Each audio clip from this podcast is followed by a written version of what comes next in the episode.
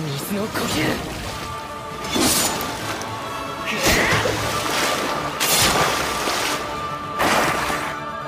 三の型流流舞強くなれる理由を知った僕を連れて進め各位好，我是未来预想图主编赵慧，欢迎收听这一期的《现在进行时》。 我们这一期会聊聊最近在日本出圈出道翻掉的《鬼灭之刃》。大家不用担心剧透，因为我强迫自己没有去读漫画的最终章。《鬼灭之刃》最近爆红，还是因为它正在冲击日本电影史上的票房冠军，也就是宫崎骏的《千与千寻》。《鬼灭之刃》的剧场版《无性列车篇》于十月十六日在日本上映，大概到十一月中旬的时候，票房已经突破了两百亿日元，也就是超过十二亿元人民币，暂时排在日本历代电影票房的第五位。那《千与千寻》的票房是大概有三百零八亿日元，《鬼灭之刃》已经上映快一个月了，它如果想要冲击超过《千与千寻》，可能会有一定的难度，但是又实实在在的引起了一阵新的话题旋风。《鬼灭之刃》这部作品最早是在日本少年漫画杂志周刊少年 Jump 连载，从2016年的二月连载到了2020年的五月完结。它故事其实倒不复杂，就世界观定在日本大正年间，也就是1912年到1926年的这个年代。故事里是一个鬼和人对立的年代，就鬼的这一方呢有一个首领，他可以让人变成鬼族，而且拥有特殊的能力。那人类那一方就只能苦练技巧，保护自己和身边的族群。人类这一方组成了一个去猎杀鬼的一支队伍，也就是叫鬼杀队。然后有一天，一个卖炭为生的少年，就叫炭治郎，他突然遭遇了灭门之灾，他们家只有妹妹存活下来，但是却变成了鬼。那炭治郎为了让妹妹恢复成人类，就迈上了与鬼战斗的旅程。就这部作品在连载期间制作成了电视动画片，大概是在二零一九年四月到九月。在日本电视台播出了，这个大大增加了它的知名度和漫画单行本的销量。那如今漫画单行本销量已经突破了一亿册，其中光是第二十二卷就发行了三百七十万册。在日本来说，首印超过三百万册是一个很高的门槛。此前在日本的出版史上，只有二零一零年三月出版的《One Piece》海贼王达到过这个成绩。但是就在今年，《鬼灭之刃》的第二十一卷和第二十三卷的首印量都超过了三百万册。和它对比来看的话，今年《海贼王》要发行到第九十六卷，总发行量已经突破了四点七亿册，其中有八千万册是海外的销量。所以我们可以看出，就虽然《鬼灭之刃》的总销量没有超过《海贼王》，但是单册的销售潜力其实要更高一些。而且《海贼王》的成绩是建立在九十六卷之上，《鬼灭之刃》一共就只有二十三卷完结，最终卷将在今年十二月四日上市，而且还是在电影上映期。不知它是否会创造出什么新的销售神话。《鬼灭之刃》的作者用中文说是无卡忽视情，日语是 Godoke Koyoharu。他是一个出生在一九八九年的作者。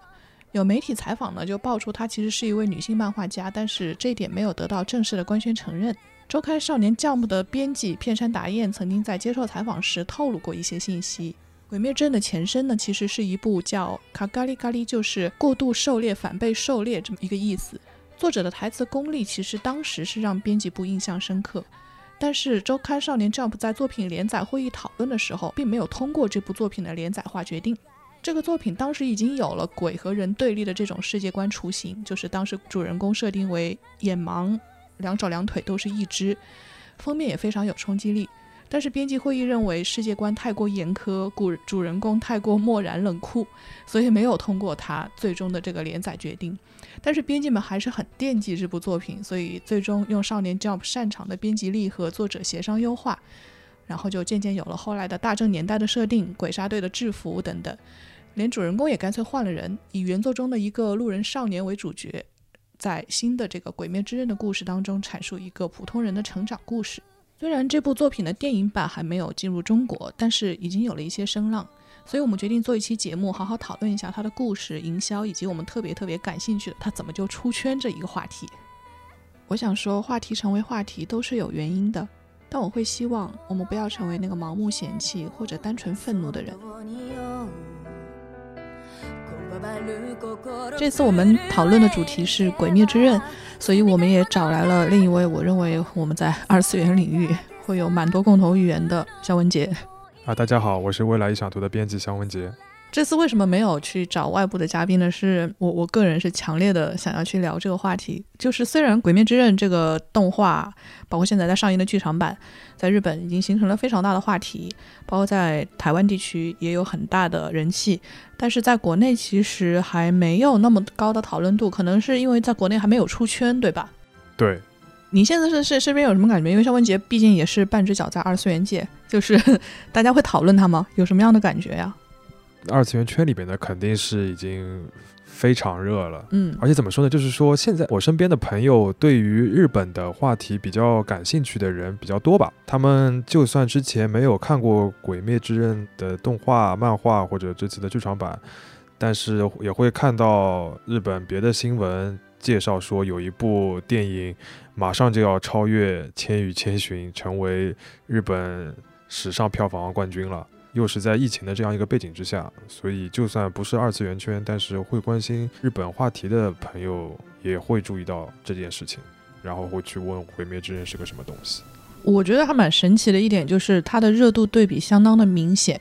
我在这边听到的或者是看到的，觉得几乎是反正大家没有话聊的时候就开始聊《鬼灭之刃》到这种程度。当然，我也会很很显摆去秀我的票根啊，或者怎么样，就是看电影的这些票根。那当然就会去得来一些。嗯，这种反馈与之相对的就是大家的冷和冷漠。因为我是这周刚去看的嘛，就这周已经是有二十多天的上映的历史了。就是从它十月份开始上映之后到今天，《鬼灭之刃》的票房上升的非常快，几乎要到达日本电影史上所有的电影票房加在一起的第五位了。当然，《千与千寻》是第一位哈。我自己的感受就是那天去电影院的时候，我还是看的是一个早场。因为我之前在预约的那个时候，本来想预约晚场，还有新宿啊什么的那些电影院，我发现是个不可能的任务，因为毕竟日本现在疫情还非常的严重，所以现在要去电影院看电影，要克服一个心理障碍，就是那么密的环境之下，我不相信他们能够做到多好的这么一个防护措施，你只能靠自己。但是我去查那个排片表和座位表的时候，就看到是极度之密。以前呢，电影院里面还会上映的时候，隔一个位子坐一个人。但是《鬼灭之刃》自从上周末开始，包括 Toho Cinema 的这一系列的院线，他们就在一一周的期间内取消了这个间隔座位的这么一个制度，然后到下周应该才会恢复。我看了就很绝望啊！我就说你这一取消，人与人就坐到一起去了，你哪知道身边是个什么样的人呢？对不对？但即便如此，这种新宿的上影电影院还是非常非常的可怕。就是周末场的话，从早上八九点钟的第一场，一直到深夜场的凌晨，全部都是那种上座率非常非常高。如果是黄金时段，这种白天的时段，或者是晚上早一点的时段，都是我看有九成的上座率。如果是在它哪怕是画两个圈，就是意思是哎还还满空到这种程度，可能都是已经只有前面的座位没有人，后面都是满的。然后，因为我看的是 IMAX 的这个场，因为他们屏幕没有那么多嘛，相对来说周末的时候要稍微好一点。但是也是蛮恐怖，因为我选的是平时工作日的时候去看，就是这是真的是没有办法。你觉得这个已经，你到工作日的时候，你还是身边都会出现各种各样的人。我那场的人就看很明显看出大家都很怕死，然后大家挑座位的时候挑的是各种角落 都会出现人，根本不像一个平时看电影的状态。所以这个是是特殊时期看这个电影还蛮神奇的一个体验吧。我也是看到新宿电影院第一周《鬼灭之刃》剧场版上映的时候，都已经就是一大早就有人开始排队，因为很多上班族为了去看。看他就想要去看早场，能错峰上班，还是蛮神奇的一个景象。我有个问题啊，你刚才讲到他们一开始电影院其实是有跟中国类似的规定的，就是一个隔一个坐的嘛。嗯，那他们这个规定是那种默契，还是有明确的监管规定的？不是监管规定，当然早期的时候，电影院这些公共场所在紧急事态宣言期间都是一律都停止休业的。后来打开之后，那肯定是各家要相对自诉嘛。日本一个非常喜欢使用的词叫自诉，所以东宝托后这个院线，他们在做很多呃新的电影上映的时候，就是慢慢慢慢是阶段化的，根据现在疫情的紧张程度来看。所以在很长的一段时间之内，托后系的电影院都是一个座位隔一个上映的。当然也不排除其他的电影院，他们可以采取其他的方法。那比如说，他可以不准在院线里面饮食，呃，有的只能喝水，有的是不能吃东西，反正是各种各样的规定都有。但总之，他们都是要表现出一种姿态。就是我们现在遵循了这个疫情期间的规定，能够保证通风，能让大家保持社交距离或者怎么怎么样。但是《鬼灭之刃》，我觉得，嗯，我不能肯定是不是院线受到了这个票房上的这种突然受到了一个很大的刺激，希望尽可能多的赚钱，还是说就是与制作方或者是发行方达成了一一些协议，说希望能够再提振一把。明明能有那么多人看的嘛，我们荧幕数又没那么多，对吧？那干嘛把我们自己的路给封死了？可能有这个可能性，而且是在阶段性的放了一段时间出来之后，还是会收回去。但是，嗯，从我一个观众的角度看，还是蛮吓人的。那我觉得很明显的是《鬼灭之刃》的效应吧，有可能片方和院线觉得哇这么受热捧，那大家放飞吧，来啊，快活。对，有可能，因为你想在新宿这个电影院，我查了一下排片表，查的时候是太震惊了，就是以前是没有看过一个电影占据这么大的一个排片规模的。第一天是十月十六号上映，那天是个星期五。然后在新宿托后的电影院里面，大概呃，它一共有十二块银幕。新宿那个电影院就是上面有一个哥斯拉的那个歌舞伎厅，那个去的人应该会有印象。那个电影院相对来说还是又是在市中心，拜访人都还蛮多的。对对对，它是一个经常有热门电影会做首映礼的一个电影院。对，就是知名度很高，然后一个地标型的角色。然后这一家呢，他们一共有十二块银幕，《鬼灭之刃》上映的第一天有十一块银幕都在播《鬼灭之刃》。当然，它不可能这十一块银幕都是从早播到晚，我就数了一下，放的少的一天放两三场《鬼灭》，多的话可能达到七场。对《鬼灭》这种两个小时多一点的电影来说，七场已经是个极限值了。你想想，这这一放就是中间还有休息嘛，一放就是十几个小时，一天就排满了，一块银幕能支撑的量就是这么多。然后第一天十六号礼拜五那一天，一共放了四十二场。就是光放《鬼灭》就放了四十二场，你可以想想，它这个数量是相当之庞大的。有点好奇，剩下的那一些是哪些电影？同期也有啊，你去查它的排片表，也会有其他的电影，当然也有动画，也有什么的。嗯，中国还有个片子也在上，是一个叫什么《罗小黑战记》还是什么，也是个动画片。对对对，就同期正常的电影还都在正常上映，只是说占据的排片量会相对来说比较少。那这个排片也是院线根据自己的盈利的预估，会给这个片子让出多少空间，这个是一个相对市场化的行为。现在中国其实也是蛮类似这种做法了。我有点好奇，就是像你说的，首映当天就是这么爆红。那他是之前已经做了很多的宣发，就是整个社会热度已经炒起来了呢，还是怎么样啊？宣发肯定是有的，就是日本电影做宣发的时候和中国还不太一样，就是他做了非常非常多的准备。其实这个倒不是鬼灭一家做这种准备，日本的电影院线包括这个发行方，各种电影上映的时候，他们都会提前去印制一批宣传册或者是制作周边，这就导致日本在上映电影的时候非常少。做到全球首发同步首映，他们的这个准备前端要做很多很多的铺垫，而且发行方有时候未必有那个自信做全球首发，我们就能能拿到很好的票房，因为他们的那种所谓的能够大火的一些必要要素，常常是拿其他国家已经上映的一个数据作为自己这个火的一个促进要素的，比如说这个东西在北美已经拿到多少票房了，对，它已经畅销了，所以你们也应该去看。然后他把这个再打到他的广告语上，那势必就要有个时间差。然后加上他那些周边的制作什么的，然后还有包括日本版的这种配音啊，还有怎么样，他要达到这个整个都成熟的程度，他一定要提前非常久。但是不是所有的片方准备都是那么那么的怎么说呢？按部就班，很可能会有突然就是想要上映或者是炒一下什么局势的一个这种情况。那日方肯定是准备来不及，所以说影响他一部片子是否能够如期排映，有蛮多的要素。我记得以前我去看柯南的时候，提前买票，然后你如果买那种叫，嗯，就中文汉字写成前卖券，那个你就你就能够去得到一些那种小周边，就用同样的一个价格，他会送你一个什么卡套啊，或者是文件夹啊这种类型的东西。那对于这种观影的影迷来说，它会是一个蛮好的一个小的礼物吧。然后另外一个原因肯定是之前的那个作品的铺垫了，就是它之前动画版在一年前都已经上映过了。对对对。就是漫画是二零一六年到二零二零年的连载，共有连载了四年多。动画我记得印象里面是去年上映的，就是在电视上电视动画。对，所以它前面已经有一定的舆论基础了，动画已经把这个舆论给炒起来很大一波。所以这样的一个环境下，加上口口传播啊，这种口碑传播，就是已经有很多人愿意去电影院去看这部电影了。就是哪怕没有很好的成绩，这部电影它也会无功无过的获得一个比较好的预期内的收入。这个确实是的，《鬼灭之刃》。本来就是很明确的，二零一九年日本最红的动画和漫画作品，也有标志性的事件嘛，比如说它的主题曲《上红白》，然后漫画的一些销量啊，包括动画蓝光的一些销量，都是很明确的第一名的。嗯，那首歌好像也很火哈，红莲华那个 Lisa 歌手唱的那首。对我感觉这个有可能是在中国最出圈的部分，因为 Lisa 本来在中国还挺有一些那个影响力的，然后又上了红白嘛。之前听朋友说，他们有三个人互相都是不同的兴趣爱好，然后去 KTV 唱歌，就是疫情之后恢复了嘛，第一次去唱，结果发现大家唯一都会唱的一首歌只是《红莲华》，而且都还不会日语哦。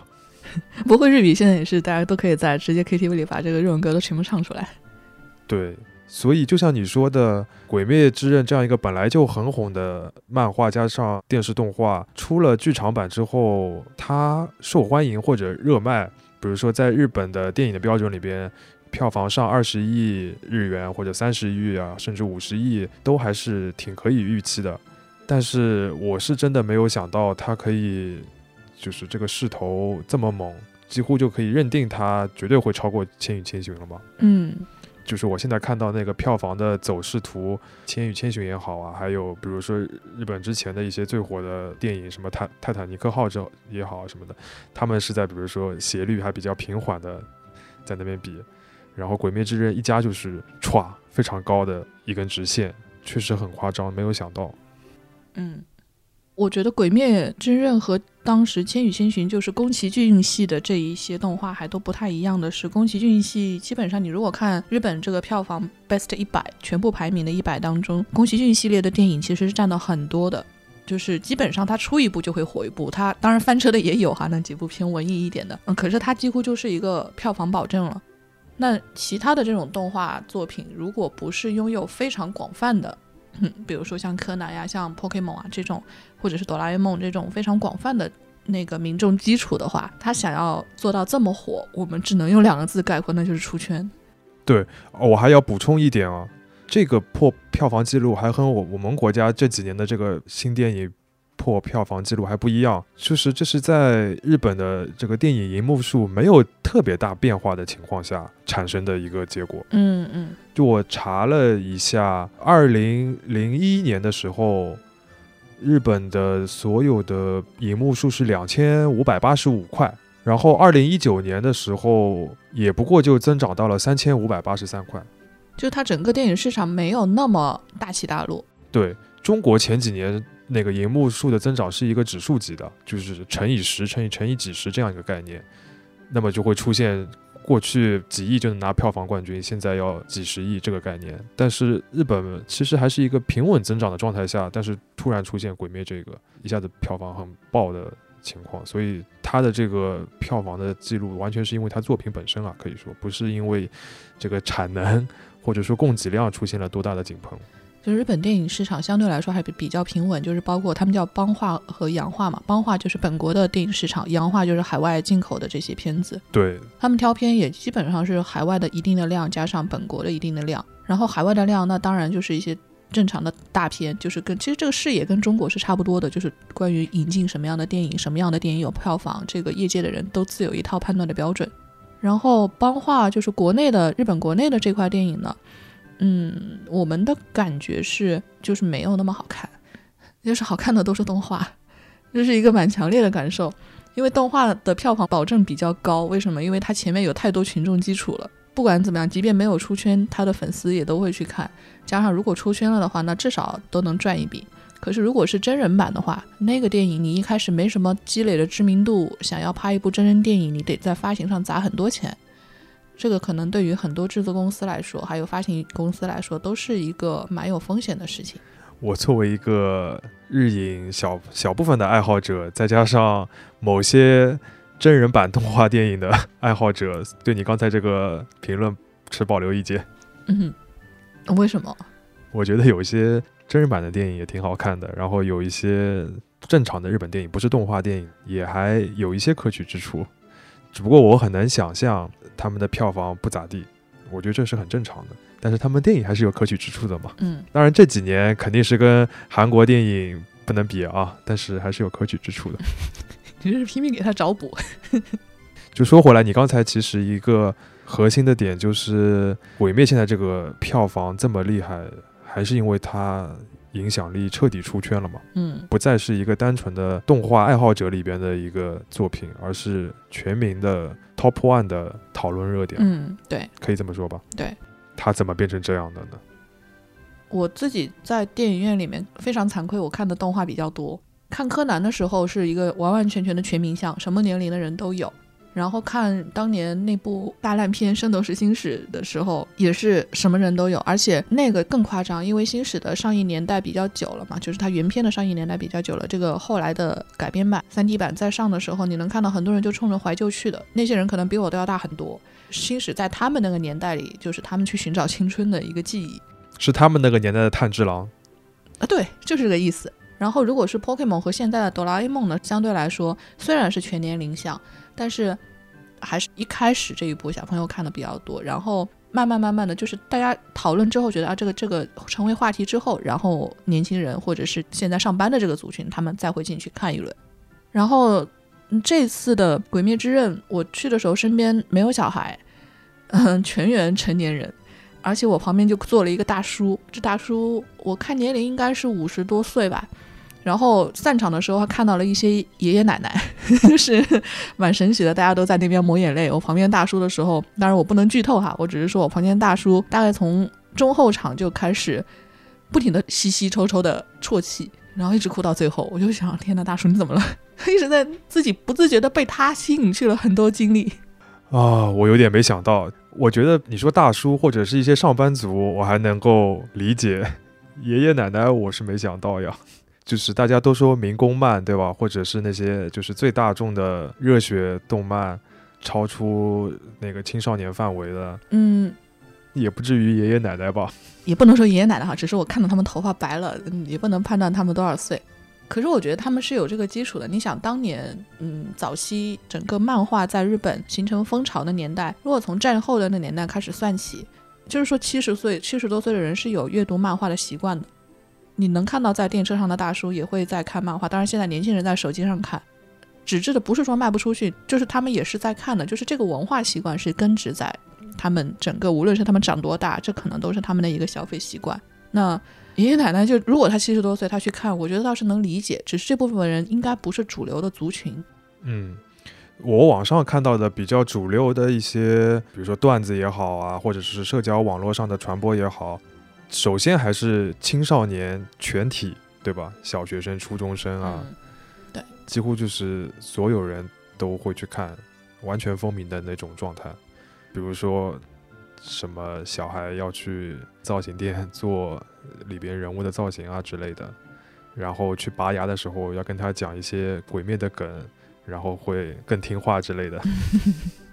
就感觉是已经成为他们的群体记忆的这种概念。但另外一方面的话，又是所有的综艺节目里边全都在用鬼灭的梗，对，然后时不时 Q 一下鬼灭，就感觉你最近比较紧跟时事的样子。这个你不觉得是日本的一个怎么说呢？他们在对很多梗的这个玩法上，就一直有这么一个模式：一个东西火了，然后他们就要不断的 Q，不断的 Q，直到所有人都烦了，不要再 Q 了。所以他们每年才有流行语大赏啊，对吧？对我感觉他们是有一种就是大家一起选出一个 top one 的议程的这种感觉，就是在现在这个时间节点，大家最热的话题得有一个。对，有这种感觉。我前两天还在跟一个朋友聊天，他说到这个公共议题的时候，我们就在想啊，说这个《鬼灭之刃》现在怎么火成这个样子？就是平时根本都不是看动画片的这群人，然后凑到一起闲来无事，大家就开始聊鬼灭。所以现在不是说社会上有一个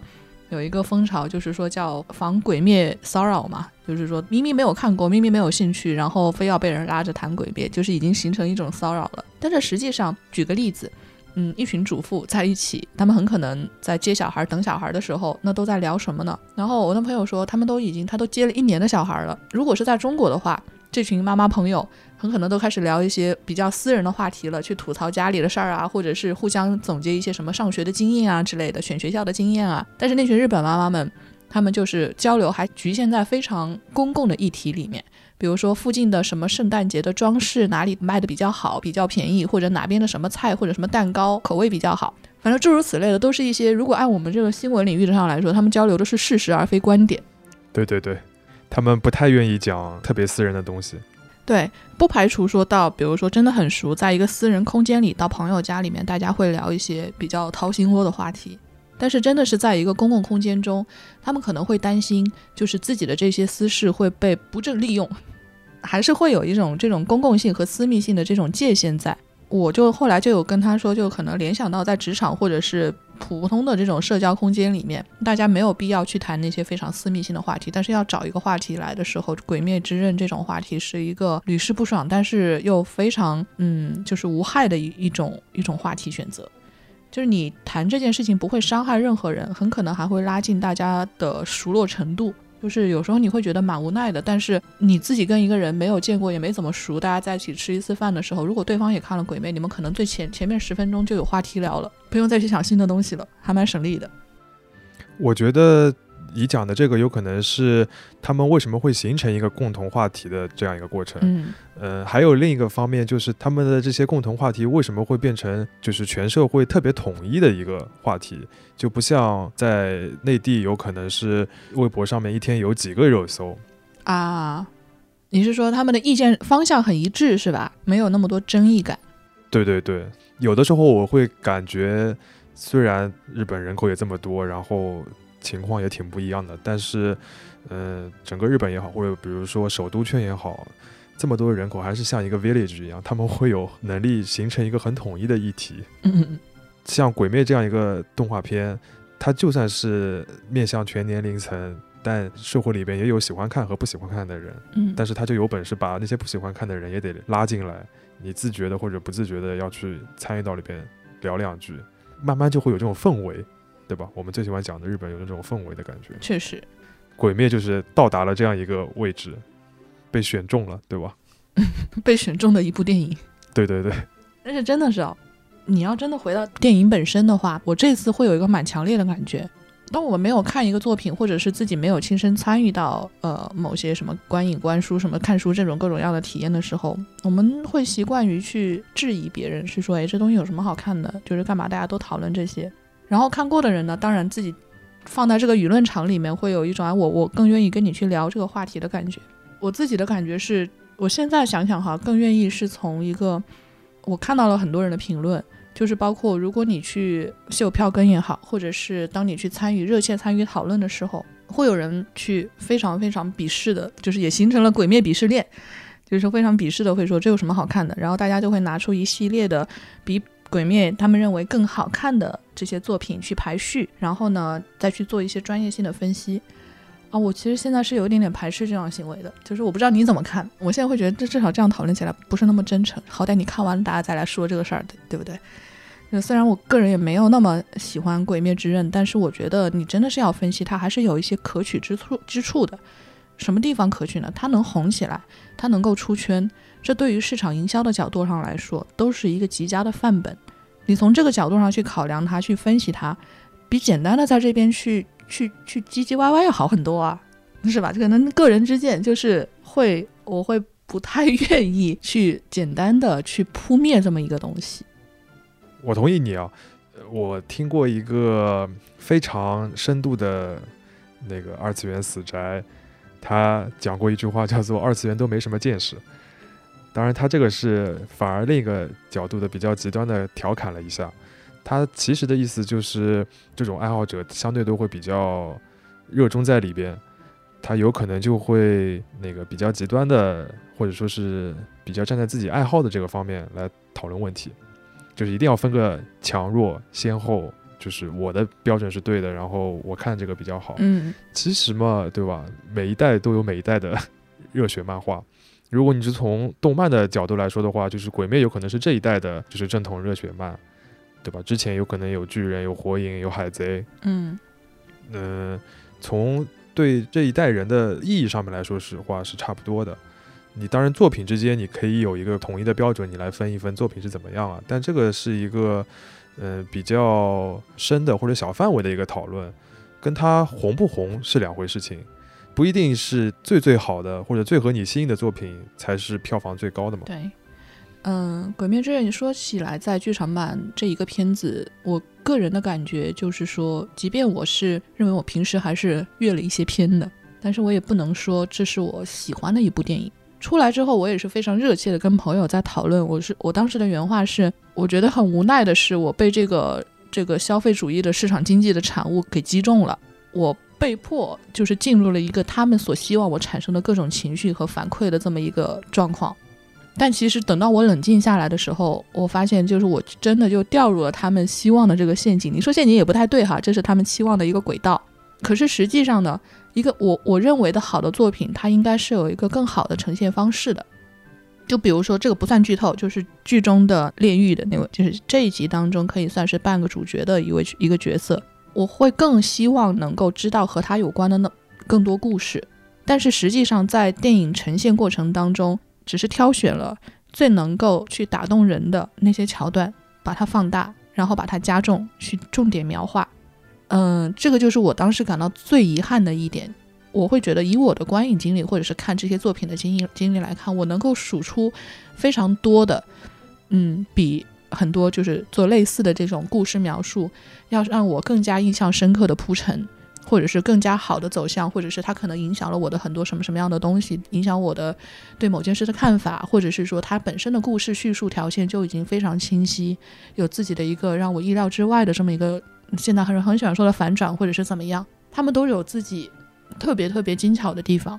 但是在这部电影上，就是我能说它是个非常精巧的工业产品，但是我觉得它还有很多遗憾的地方。但是你要从从整体上来说，你你你说你不喜欢这部电影吗？也不至于，所以说没有那么多的愤怒或者是鄙视，我只是觉得可能会对他有一个相对客观的评价。呃，我没有看过啊，对吧？现在电影还没法看，包括甚至连《鬼灭》的电视我都必须要承认没有看，几乎没有看吧。我没我试了两次，看了第一集之后都没有看下去，这个只纯属个人原因。嗯。就是我自己虽然没有看，但是我稍微就是看了一下剧情嘛。我觉得就是你刚刚讲的呢是比较高的要求，正统的热血漫画也好，或者正统的这种英雄的冒险电影也好，网文也好，包括像金庸的小说也好，武侠都是一样的，就是套路是必须的嘛。但是好的作品有可能对套路的演绎会有一些新意，嗯，或者有些地方更细腻一些。嗯，更精巧一些，这个之间会有作品质量或者水准之间的差异，但是首先要有套路，对吧？你得有一些反转，然后主角他要有一个成长、那个奋斗的过程，然后他有可能也要有一些痛苦的身世，然后得有一些那个重要的配角牺牲等等也好，得有一个就是有些宿命的对手啊等等，这些都都得是有的。只不过有一些玩的更加高级一些，或者说是，嗯，在套路里面玩出了一些新意。我听你刚刚的意思，有可能是鬼灭，嗯，在这方面都做的很达标，很 OK，但不一定那么的有新意。如果它不是一部票房成为历史第一的电影，有可能大家就不会对它有这么多的指摘。嗯，有时候我会觉得。与其说大家喜不喜欢一部电影，或者是喜不喜欢一个作品，尤其是少年漫这种类型的这种风格的东西，人们常常会回回忆自己印象里面最打动自己的一些作品，可能是早期的，从星矢那个年代开始算，从灌篮高手那个年代开始算，然后再往后可能包括 One Piece 火影忍者也好，或者是甚至是银魂，然后还有猎人。永不完结的猎人，然后还有什么其他的悠悠白书，嗯，他当然还有近期的进击的巨人什么的，然后到现在的鬼灭之刃，就这些作品，它能够给人带来的这些冲击感，很多人把它归为 Jump 系的这种少年漫画，会有一些热血、友情、热情这种感觉，或者是努力向上在里面。但是，呃，当他们的很多东西去违背这么一个原则的时候，大家就会失望。但是问题是，你要分成两块来看。有一块是我最近在看到的，就是《鬼灭之刃》的 Jump 的负责编辑，他叫片山达彦，嗯，负责了《鬼灭之刃》到十三话为止的编辑，包括把这个作品从从纸堆里拎出来这么一个角色。他就说，以他在 Jump 的工作经历来说，Jump 本身不是一个一成不变的杂志，Jump 虽然是日本少年漫的代表，很多人给他贴上了各种各样的标签，但是本身他们会希望能够发现打破原来框架的东西。有些人会说，你看到这个东西可能不 Jump 了，你会希望它是一个 Jump 感的东西，但是 Jump 自己并不觉得自己要保持这个 Jump 感，它可能是它的核心要素。但是呢，他们会希望看到漫画的更多的可能性，尤其少年漫画的更多的可能性。我觉得我还是挺认同他这个说法的。有些东西未必是我们自己在这个时代处于自己这个年龄背景和自己的时代感所认同的东西，但你不能说这个东西不是一个往前走的体现。一个比较明显的例子就是主人公的变化嘛。我有时候常常会和朋友说，以前的热血少年漫里面，一个主人公常常是一个一开始他就非常强。然后有自己的各种各样的一些能力的东西，这个可能是像九九啊什么，他们都有 都有自己的能力属性什么的。对，然后那像即便是以前像樱木花道这种人物，可能一开始是个傻子，但是他也是有天才的弹跳力嘛，然后慢慢慢慢发展起来。你都是有 gift 的，对，都有能力加加持的。但你看近期的很多漫画，主人公就非常的平凡普通，平凡普通到你都不想喜欢他。就一个典型的例子，就是巨人的主角，对吧？我到现在都不喜欢他。然后这次炭治郎，有人喜欢他，但是我也觉得他很弱。但是这个弱都是相对的，就是你一定要让这个主角有一定的成长空间，你的作品才能立起来。这也是在真的是要是放到一个作品搭建构架的过程当中，作者可能和出版社的要考虑的事情。可是你对于读者受众的观感来说，他就和以前的那些作品可能会有一定的落差。又觉得这个人设有点太弱了，可是你又会觉得这身边可能因为他身边会有各种各样的那些能够牵引的和主角一起成长的这些人物，这些人物本身是有一定的非常独特的个性的，那你又能给他做一个平衡。这个是少年 Jump 那个编辑他说的，他说他们可以希望有一个更像普通人的主人公，以及身边有各种不同个性的周边的人物，能够把这个人物关系图给立起来，这是他们很喜欢的一个人物框架。那读者们喜不喜欢呢？我会期待一个相对来说比较强的主人公，但是如果这个模式被证明更有市场性，你就不能够去阻碍它。我一己之力也没法阻碍巨人的主人公是个废柴啊，对不对？那那个话说回来，巨人的主人公也不是真的没有 gift，对吧？还是有一些那个光环加成的，到后期开挂也很厉害。对呀，你喜欢那个主人公吗？你喜欢那个废柴吗？我不喜欢，但反过来说，我其实。就是我跟你有可能从不同的角度来看啊，嗯，我自己还蛮喜欢，就是没有那么多天才或者 gift 的主人公，就平凡一点的。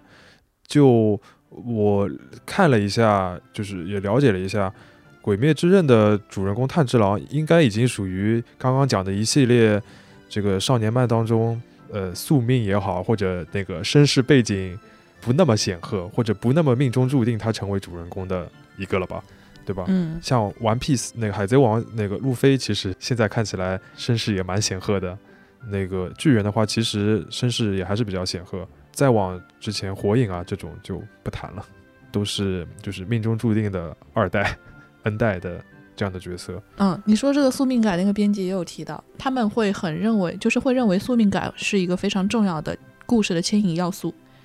什么叫牵引要素呢？就是说能够拉动主人公和他身边的这些人，把这个故事往前推进的一个必要的推动力。它可能不是一个关于父亲的，就像巨人那个是一个父亲的这种推动力哈，包括他的这个时代的这个推动。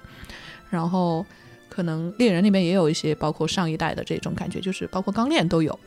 那现在的这一个呢，他其实是要解决的是一个眼前的问题，是家族感的这个宿命。他的妹妹变成了鬼，那他要把这个鬼变成人呢？他希望他妹妹回到自己身边，所以这个是他要解决的一个迫切的任务。这种任务感是推着故事往前走的。所以宿命应该是个比较广义的宿命，它可能是代际的。现在它稍微有一些变化，就看这些编辑们他们怎么把这个元素给落实。对，我觉得你讲的这个编辑的那个视角还是有一定道理。就是宿命感有可能是这些作品里边必须的吧。嗯。但就我个人而言，从人物的喜好上面，我不喜欢那种就是命中注定你是老大的。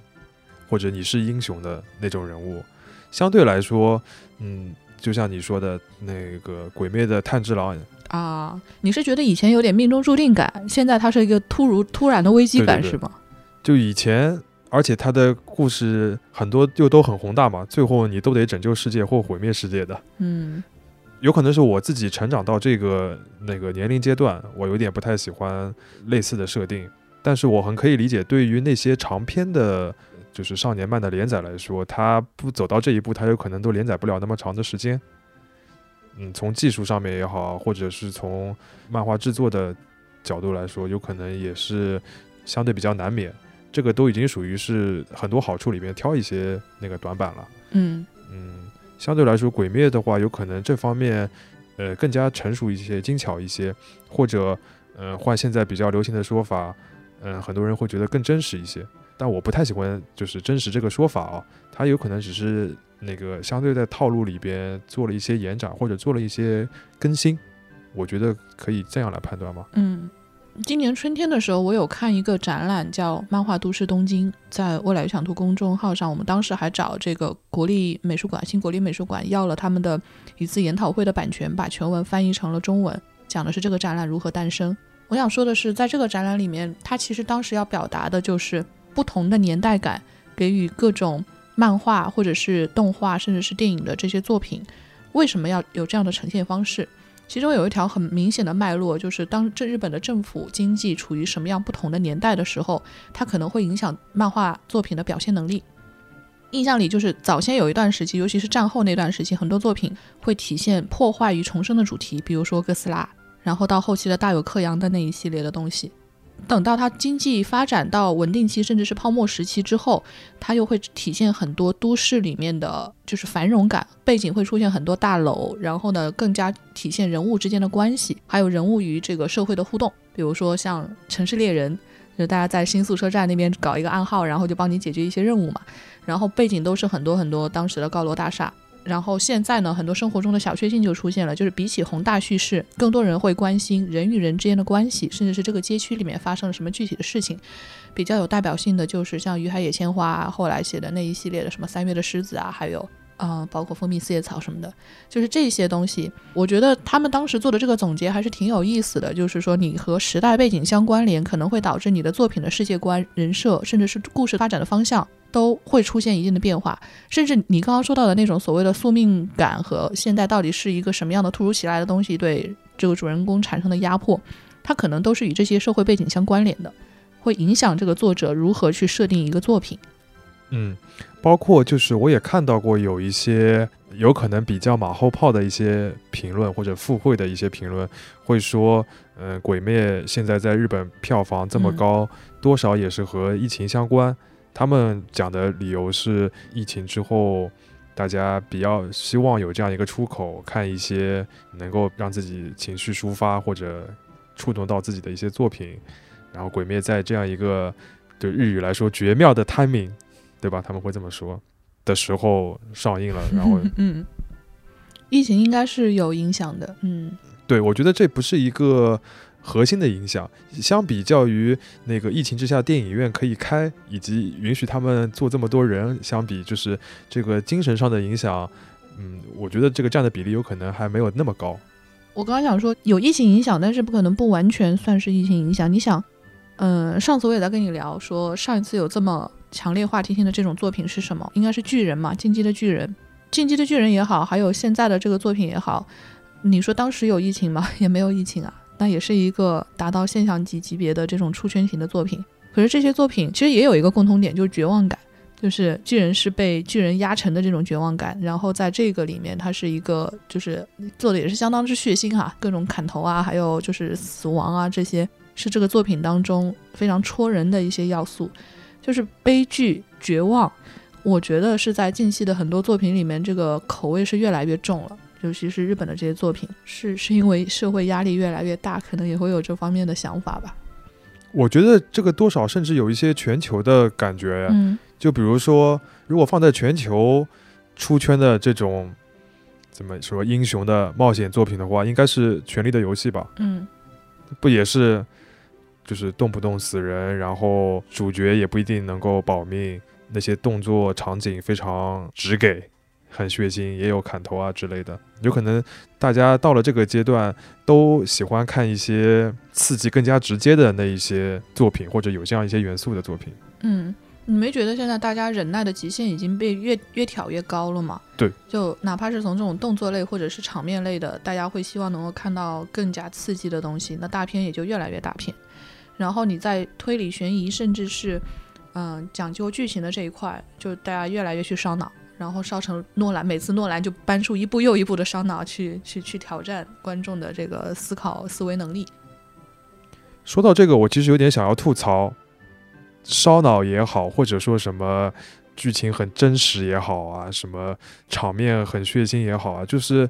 我觉得这些形容电影或者那个就是影视作品特质的这些词本身就有点单薄，嗯就你一天到晚都用这些词来说，诺兰的电影，这个我觉得大多数都跟所谓的烧脑不是很相关。嗯 都是非常简单明了的一些故事。对，就是你贴上了这个标签之后，好像一定要给你这个烧脑、这个刺激，你才觉得这个东西是可以去看的。那个热血漫一定要给你什么更加真实的这种感觉，好像它才更高级。或者那个呃，权力的游戏一定是要什么主角一直在死人，才表现出他这个什么剧情更真实、更有冲击力啊？我觉得不是这个样子的，只是这些东西它这方面确实是有一些特点，然后。所有的这个作品受欢迎都被集中到这个一个特点上面来说，我觉得这是偷懒，其实是。嗯，你想以前的那些作品，我们反过头来现在再看，有些可能不会再在院线上映了。我们去看它的，现在你在线上去收看的时候，你会发现他们的故事情节可能非常简单，就是一条很单线的结构的东西。但是你虽然会抱怨说这个电影怎么制作这么粗糙，然后故事线这么简单，但是你还是会被它的某一些东西会打动。但是哦，我有时候会反过来再去想。你凭这些东西，你能够说服观众走进电影院，或者是去接受你这个作品吗？就是因为这件事情太难表达了，而现在又是一个竞争非常激烈的这样这样的一个社会状态，所以很可能你去贴一些烧脑也好，或者是大动作、大场面这些标签，在效率上会比你详细的去讲述这么一个片子当中是一个怎么样的剧情状态要更加吸引人。因为你又不能去去泄露剧情，然后你还要去想要去找到各种吸引人的宣传点，这个对于宣发它其实是一个挑战的。你说偷懒这个词，我是我是觉得是有道理的，是因为这些标签本身是个最简单直接的方式，可以指导痛点嘛，让大家就接受了，就买账了，就进去了，就口碑了。它更像是一种告诉你，你可以把这个作品放在什么样的位置嗯的这样一种感觉。比如说，它是一个适合你在社交网络上贴怎样 tag 的一个作品。嗯嗯就像我们记者写稿子，我们都会写一个导语嘛。有的导语是告诉你为什么要看这篇文章，有的导语是告诉你这篇文章有哪个点特别的值得你去注意。嗯如果你特别偏向前一种的话，有的时候就会有一些那个负面作用。如果一直在重复为什么看为什么看的话，那就会出现那种我们不太喜欢的标题，什么读懂这篇东西，然后你就可以获得五个什么什么什么。你看哦，像这次引起社会话题的时候，我也看到很多人在去讨论到底为什么《鬼灭》会受欢迎。可能是日本人的思考方式，他们没有去争论这件事情本身在营销上或者怎么样是有多大的力气，他们去讨论这个作品本身的内容属性。然后有一个中间提到了，可能很戳日本人的一个点，就是以一个人的角度，这个主角他是能立得起来的。为什么这么说？就是说，这个主角炭治郎做了很多事情，他并不是一个纯粹的善与恶的概念，包括整个在作品里面对立的鬼的这一方，还是鬼杀队的这一方，他们虽然是个对立关系，但是鬼可能会是由人变化而来的。像中间有一个比较著名的场景，就据说打动了还蛮多人，有一个鬼，那个鬼其实杀了很多的人，但是他本身也是由人变过来的，他。当时也是遇到了各种各样的事情，可是真的是炭治郎把他给灭掉之后，鬼在消失之前他就哭了，他就想起了他的哥哥。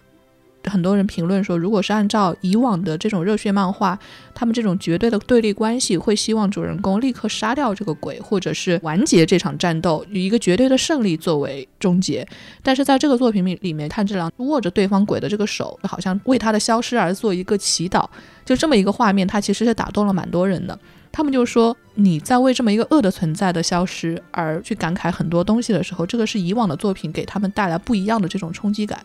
我不知道这种对比对于很多中国的读者或者是大家我们在看这个作品的时候有没有去想到这些东西哈？但是我自己确实没有想到这些。我当时是觉得我以一个人的视角去看的时候，我有感觉，但我没有分析这么多。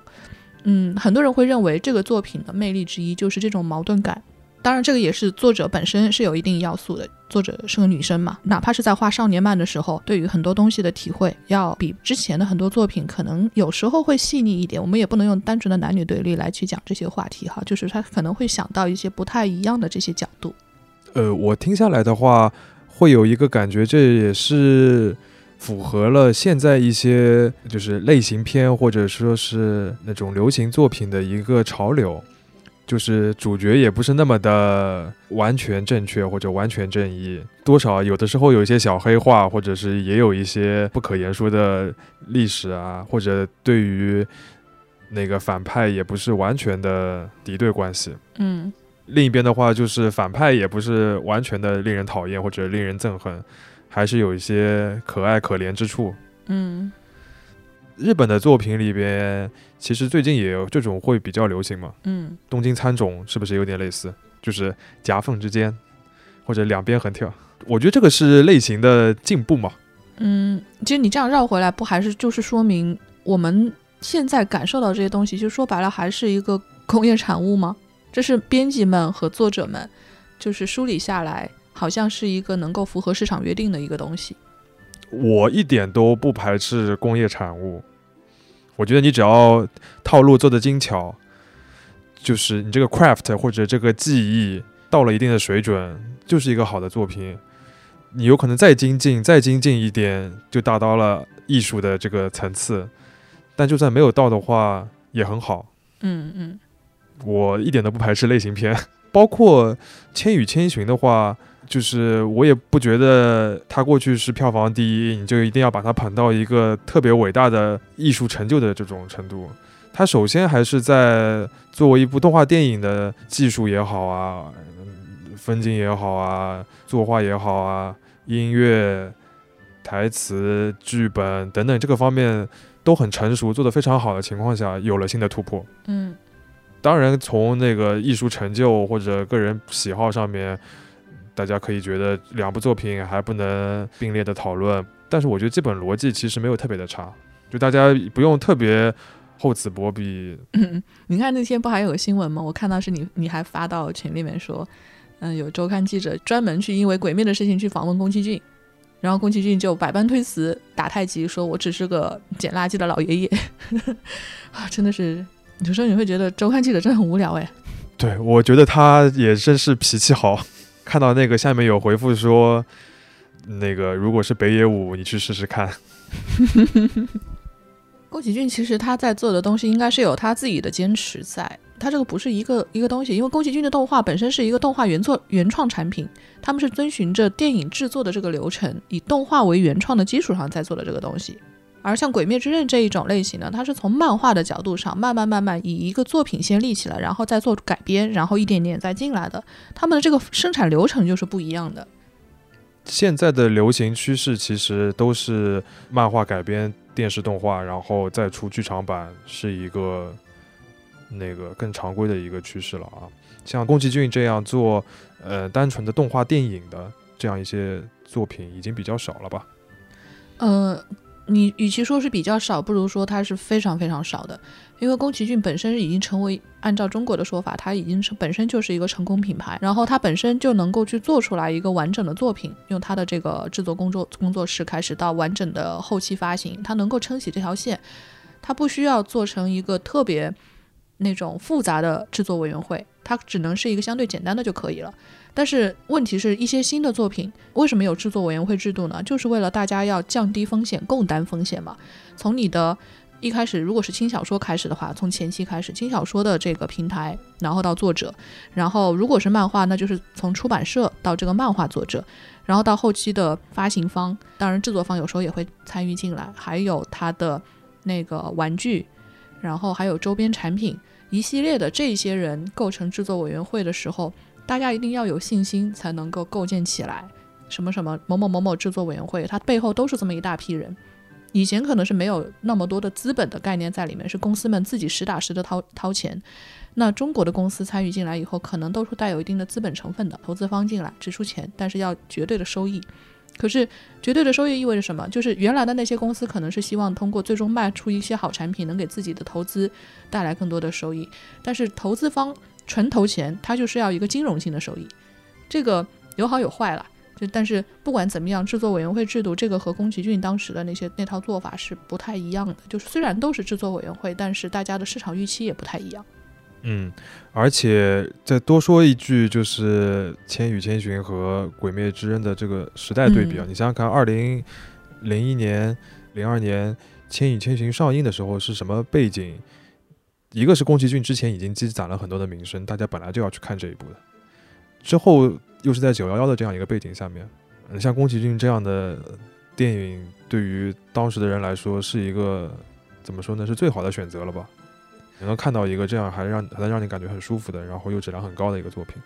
所以他在海外的，包括是欧美的票房，也是宫崎骏的作品里边比较出彩的一个。另外的话，就是宫崎骏在零二年的时候又，包括零三年又拿了柏林金熊，又拿了奥斯卡最佳动画片，这个又返回来，对于日本市场来说是一个很大的加成嘛，是日本电影市场最喜欢的那种标签，就是本土作品海外拿奖了嘛，这个在中国也很可以理解。它之后又可以重映很多次，这个都是推高它票房的一个背景。而《鬼灭》的话是在一个就是，嗯，疫情之后刚刚电影院开始恢复，有可能，嗯、引人关注的作品都不是很多。他的选择这个时间节点，这个档期首先比较好，其次的话，他之前的积累是靠自己的作品、电视也好，或者漫画也好，在社交网络上，包括大众媒体上有了很大的热度的加成情况下，趁热打铁，嗯，再加一把火的这样一个感觉。尤其是社交网络对于他的影响还是很大的，我感觉。对，没错。这次在电影之前，动画对漫画的影响销量有一个数据。最早电视放映之前，然后三月份的时候，这个漫画销量只有四百五十万，就是二零一九年三月哈。然后电视动画放完之后，到九月的时候，漫画单行本销量已经到了一千二百万册了。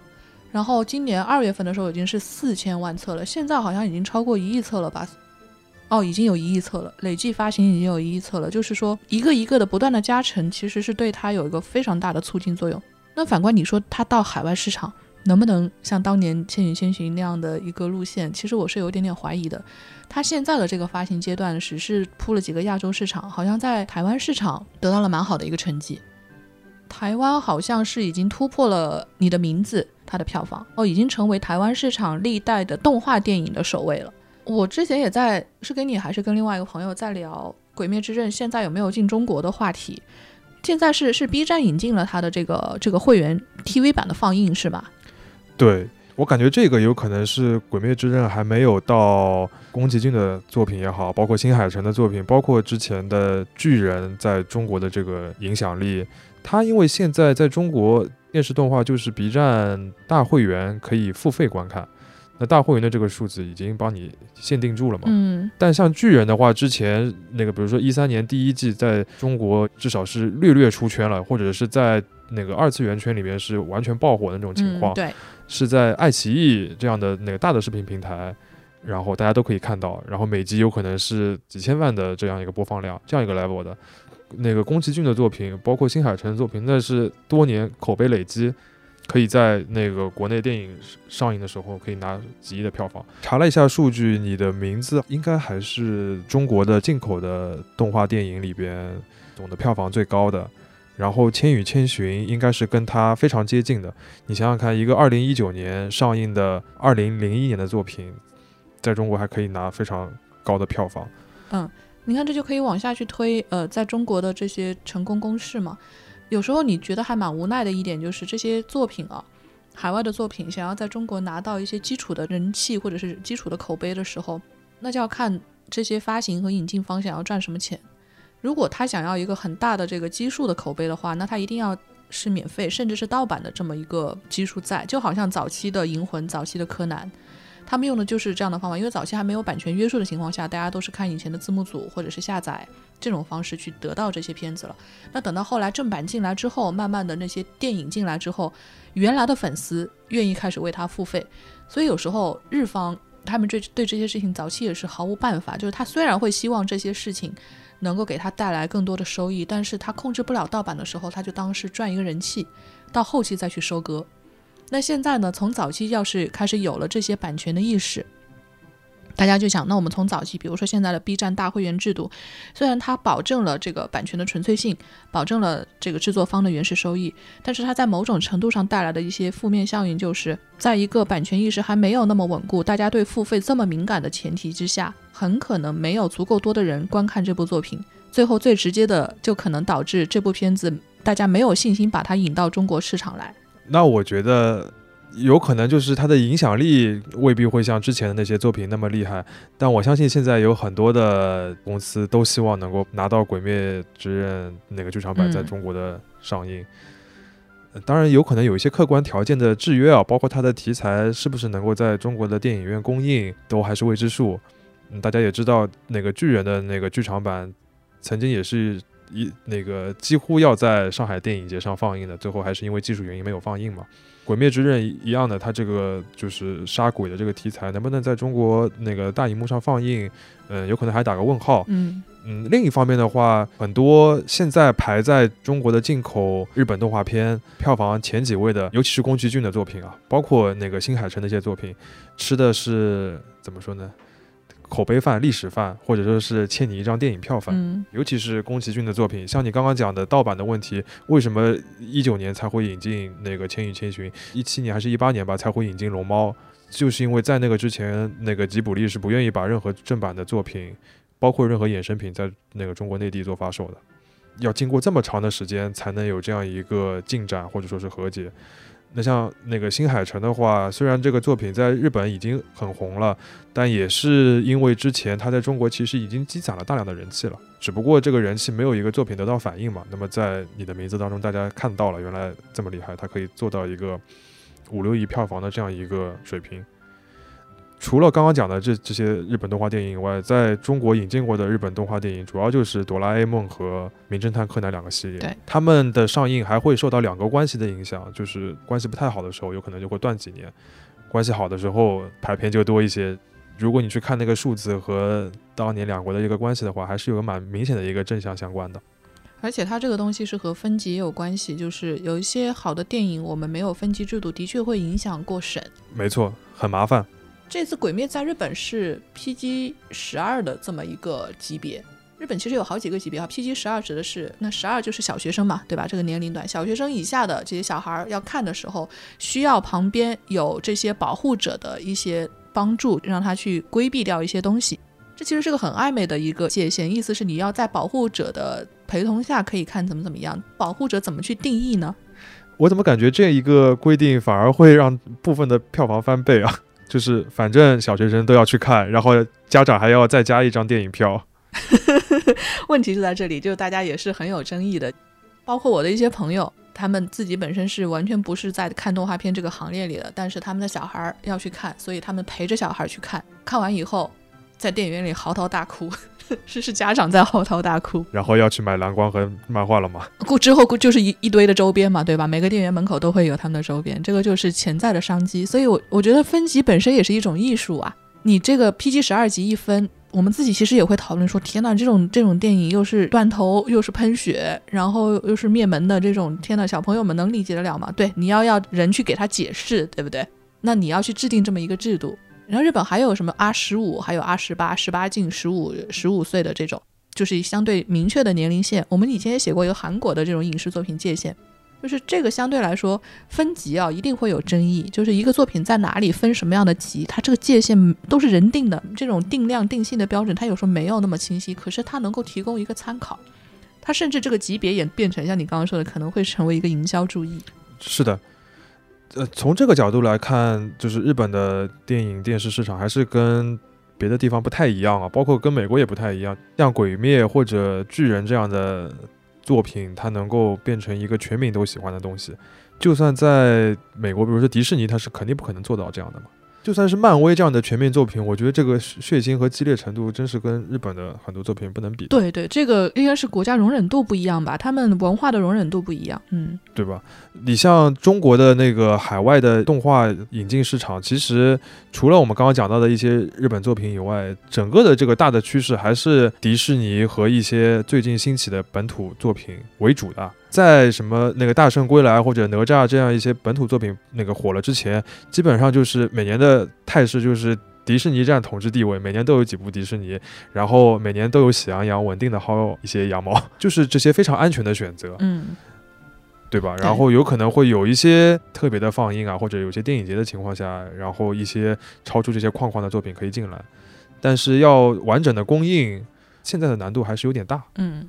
我们想要看到更多的作品，真的是不仅有市场因素，还有太多太多的要素，还有太多太多的障碍要跨。就我觉得也不用太要求高，现在能够在最有名的视频网站上以合法的方式能够看到当季的正版的电视剧集，已经是很满足了。那我相信很也也很有可能，他以后会以某种方式引进到那个国内来吧，他的剧场版，这都是很可以期待的。付钱嘛，这个习惯大家慢慢养成吧。嗯，至于说在电影院公映啊什么的，这个嗯看缘分了。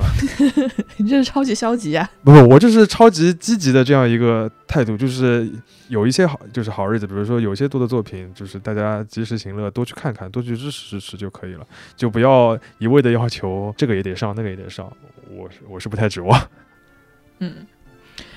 然后还有一个，我觉得可以跟大家说一说，就是我们在聊到这期话题的时候，肯定会在 show notes 后面，我们会放一大堆的这种关联的背景相关的东西，中间会提到和日本文化有关的东西。其实我也很想提醒我们的各种受众，就是一个国家的文化是有很复杂的东西在里面。一个前提是不要用只用《菊与刀 》这么一本书去概括这个国家所有的文化发源。